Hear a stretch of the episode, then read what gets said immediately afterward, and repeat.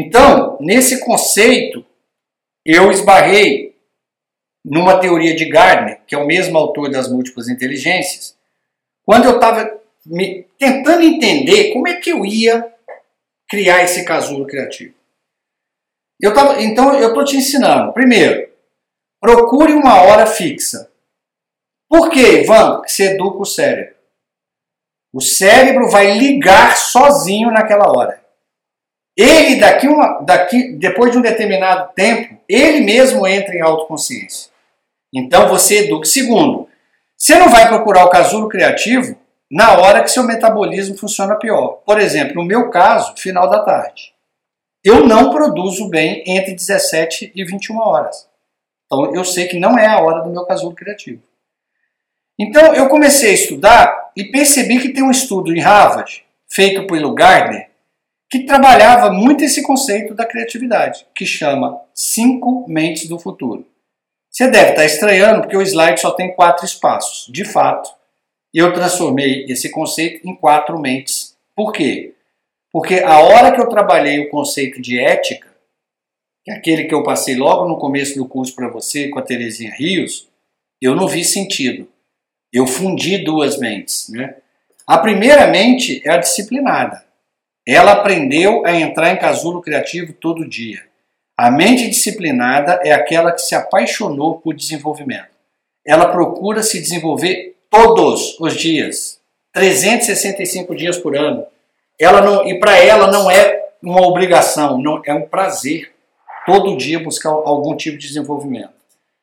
A mente sintetizadora, a mente que aprende que durante o processo de pensamento, de casulo criativo, tirar a essência do pensamento, a essência de um estudo, a essência de um conteúdo, a essência de um livro. E depois tem a mente criativa. Segundo os estudos de Gardner, a criatividade ela é consequência da disciplina e da síntese. Eles fizeram isso, chegaram à conclusão que todo grande descoberta, todo grande salto científico da humanidade veio de alguém tentando sintetizar alguém. Então, às vezes, você pega um estudo, e esse é muito o conceito atual de ideação, que eles chamam de palpite aleatório. Você está pensando numa, numa coisa e está parado com isso, às vezes, uma década. Eu tenho o MIDI, que, que é chamado como outro palpite aleatório. Quando esses dois palpites se chocam, nasce um terceiro palpite, que é o seu. Então, às vezes, o grande salto do mid é eu te, tá dependendo que eu te conheça, ou vice-versa.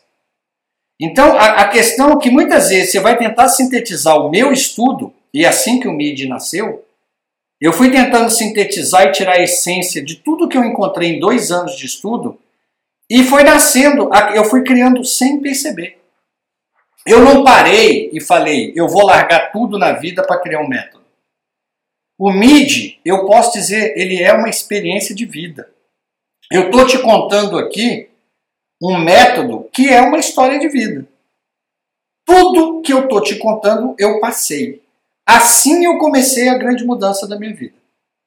Através, quando eu defini que todos os dias eu iria ter o meu momento de casulo criativo aquilo, aquele dia começa a mudar tudo, mas seguindo uma lógica.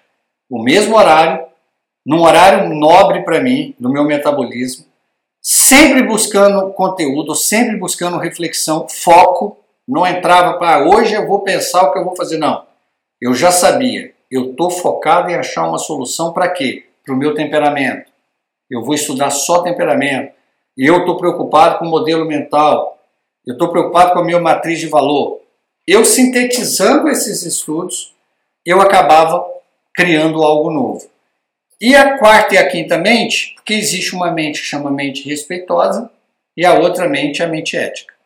Como você viu no MID que respeito é um dos pilares da ética, a ética tem três pilares: justiça, respeito e solidariedade. Então, para mim, não faz sentido. Até porque a definição de ética e respeito aqui ela fecha com a da, com a da doutora Terezinha Rios, que é o conhecimento de ética que o MIT se, é, se baseou, trabalha e divulga. Então não faz sentido.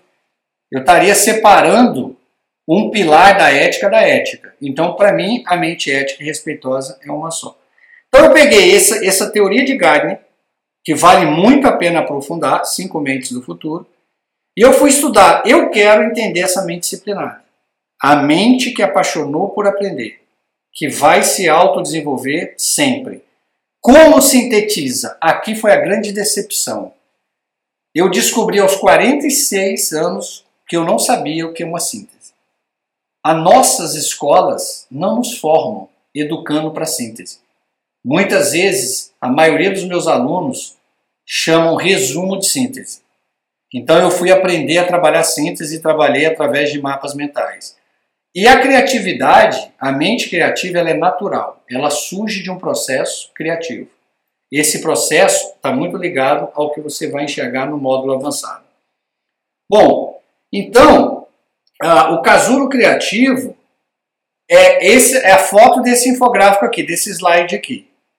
É um momento do dia que você entra em casulo, é um momento só tem uma pessoa com você, seu eu interior. É uma conversa com você mesmo, uma hora no mínimo, aonde você vai ter foco, vai fazer esse foco de forma disciplinada, todo dia no mesmo horário, vai buscar tirar a essência dos seus pensamentos, do seu estudo. Eu tinha uma, uma rotina que eu estabeleci o seguinte: para cada hora que eu estudava, eu tirava uma hora para sintetizar escrever, gerar os insights, preparar um mapa mental. Essa era a minha rotina durante dois anos. Eu faço o meu casulo criativo há sete anos todos os dias. E assim eu vou criando, vou inovando, vou renovando o meu conteúdo. Bom, então, seja lá o que você quer, assina essa nossa, a, a nossa logo. Para você, se você quiser quebrar esses cubos, que você se tornou refém deles, que são os modelos mentais, você tem que fazer o processo criativo. Ele é que vai te permitir pensar sobre o que você pensa. É, nesse, é no casulo criativo que você vai pensar nas portas do seu emocional. É nessa hora que você vai falar por que, que determinados comportamentos me colocam em valência, emoção de valência negativa. É nessa hora que você vai ter crescimento socioemocional. Porque lembrando aquela aula, não são pessoas que agridem o emocional, são comportamentos. Tudo bem que determinadas pessoas com esse tipo de comportamento você vai afastar da sua vida. Mas o crescimento socioemocional é quando você começa a observar não pessoas, mas comportamentos. Então, qualquer mudança pode acontecer se a partir de você. Ou seja, não tem opção você, o, sem o processo de casulo criativo, não tem desenvolvimento socioemocional. Eu estou falando de uma análise muito profunda, uma conversa muito profunda com o seu eu interior. Você precisa reservar tempo para isso. Então, é a sua capacidade de reconhecer com precisão as próprias emoções, pensamentos e valores, como eles influenciam seu comportamento. Então, isso são competências que eu já venho te ensinando. Capacidade de reconhecer com precisão suas emoções. Eu te ensinei a separar emoção de sentimento, a entender a questão da valência e hoje você sabe o que é uma emoção. Depois vem o pensamento. Por que, que eu penso isso? Será que sou eu que penso? Nessa hora, quando você faz essa pergunta, será que sou eu que penso? Você já está em meta-pensamento pensando sobre o que você pensa. Valores. Eu valoro. Por que, que eu estou em valência negativa com esse comportamento? Isso é uma porta, é uma fragilidade minha? É uma porta que eu deixei aberta?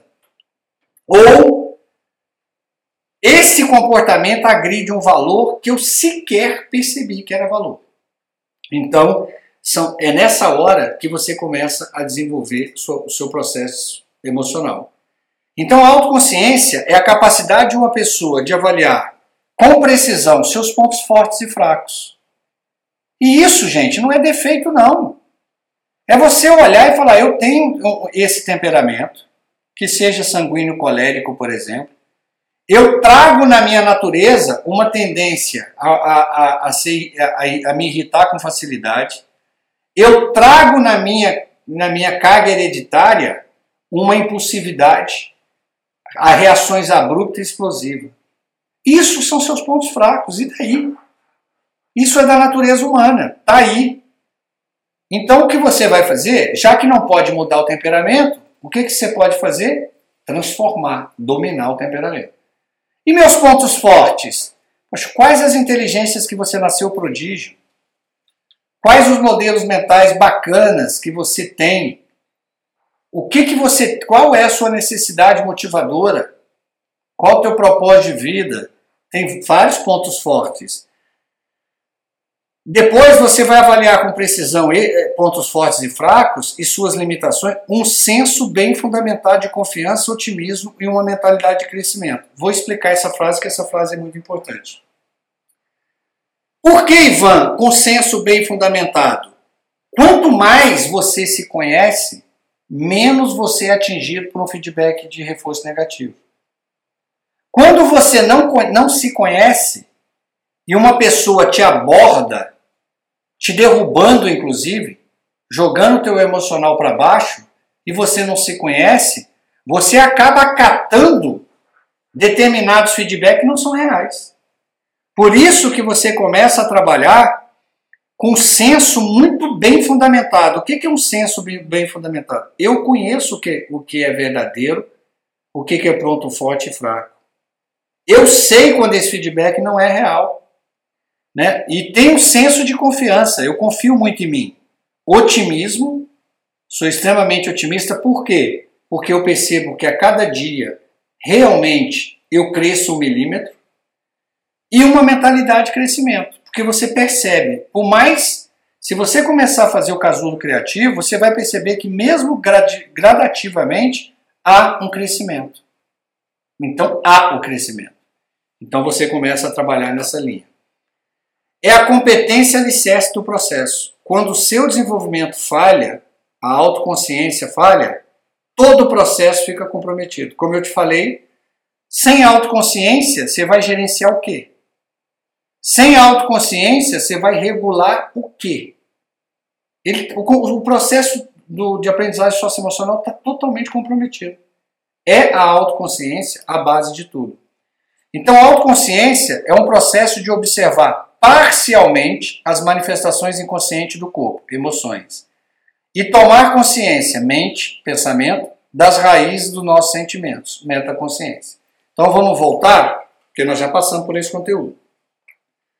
Por que, que é observar parcialmente as manifestações inconscientes do corpo? O que são emoções? É a orquestra fisiológica. E o que, que eu te ensinei? Você consegue perceber algumas muitas é, manifestações, muitas emoções nunca serão percebidas. Então, quando você está com a sua mente autoconsciente observando uma cena, um fato, você começa a ver manifestações inconscientes do seu corpo. Então você fala, por exemplo, poxa vida,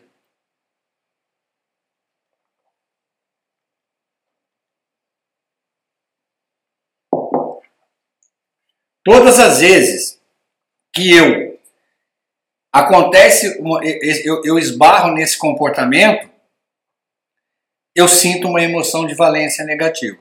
Você sentiu a valência negativa, apesar que você sentiu inconscientemente parte das emoções.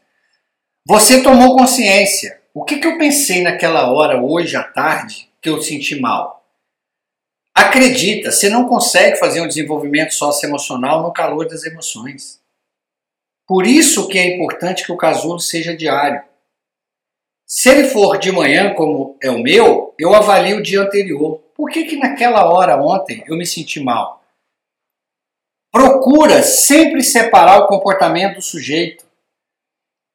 No, o fulano me agrediu. Isso é o que o cérebro quer, ele quer simplificar o teu pensamento. Ninguém agride ninguém, ninguém magoa ninguém, ninguém ofende ninguém. A pergunta que você tem que fazer em autoconsciência é: por que este comportamento me agride?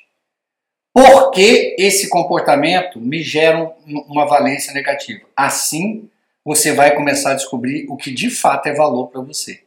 Assim, você vai, inclusive, vai começar a avaliar quais relações valem a pena manter ou não na sua vida. Depois, tomar consciência. Né? Sou eu que penso?